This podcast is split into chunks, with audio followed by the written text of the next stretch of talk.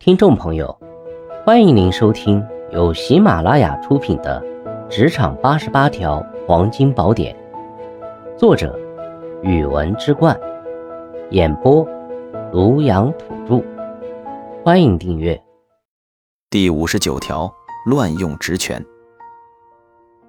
随着我们经验的累积和职位的提高，会得到一定的职权和决定权，但是。职权的乱用会让我们陷入人生发展的致命陷阱。任何职权的获得都源于公司与其他同事的信任，目的在于更有效地完成工作任务，而非满足个人私利。我们需要始终牢记这一点，不可因职权的获得而产生优越感。只有深刻理解职权来源，我们才会在运用上更加审慎与合理。要记住，权力来自信任，信任源于责任。在做出涉及其他同事利益的决定前，我们需要设身处地为他们考虑，体察他们的真实需求与感受。这需要我们在平日多与同事接触和交流，了解他们的工作状况与心理诉求。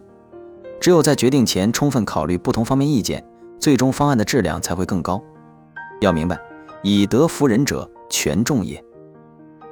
任何可能引起争议或不满的决定。都需要广泛征询意见和建立完备的决策过程，这需要我们在决定前向所有相关人员公开准确的信息，并在制定方案过程中尽可能采纳不同意见与立场。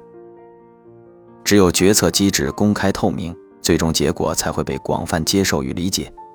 要记住，明人不做暗箱操作，智者决策方圆满。随着职权的扩大，我们需要主动接受各方面的监督。并在得到反馈意见后进行及时修正。这需要我们培养一颗谦逊的心态，在面对批评时体现出理性的态度。只有不断总结和修正错误，我们的决策水平才能日臻成熟与合理。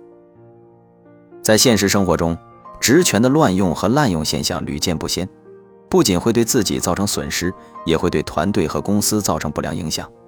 因此，我们需要深刻认识到职权的重要性。同时，也要明确职权的边界和限制。在运用职权时，我们需要始终保持审慎和理性的，遵循道德和法律的规定，不得以个人私利为重，不得滥用职权。同时，我们也需要注重职权的传承和延续。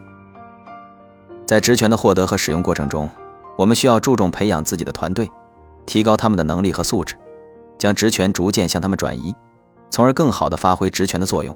实现更好的工作成果。最后，职权的使用也需要注重自我保护和风险管理。我们需要了解自己的权利和义务，保护自己的合法权益，同时也要注意防范可能的风险和危机，做好相应的预案和措施，确保职权的稳定和持续。听众朋友，本集已播讲完毕，请订阅、留言、加评论，下集精彩继续。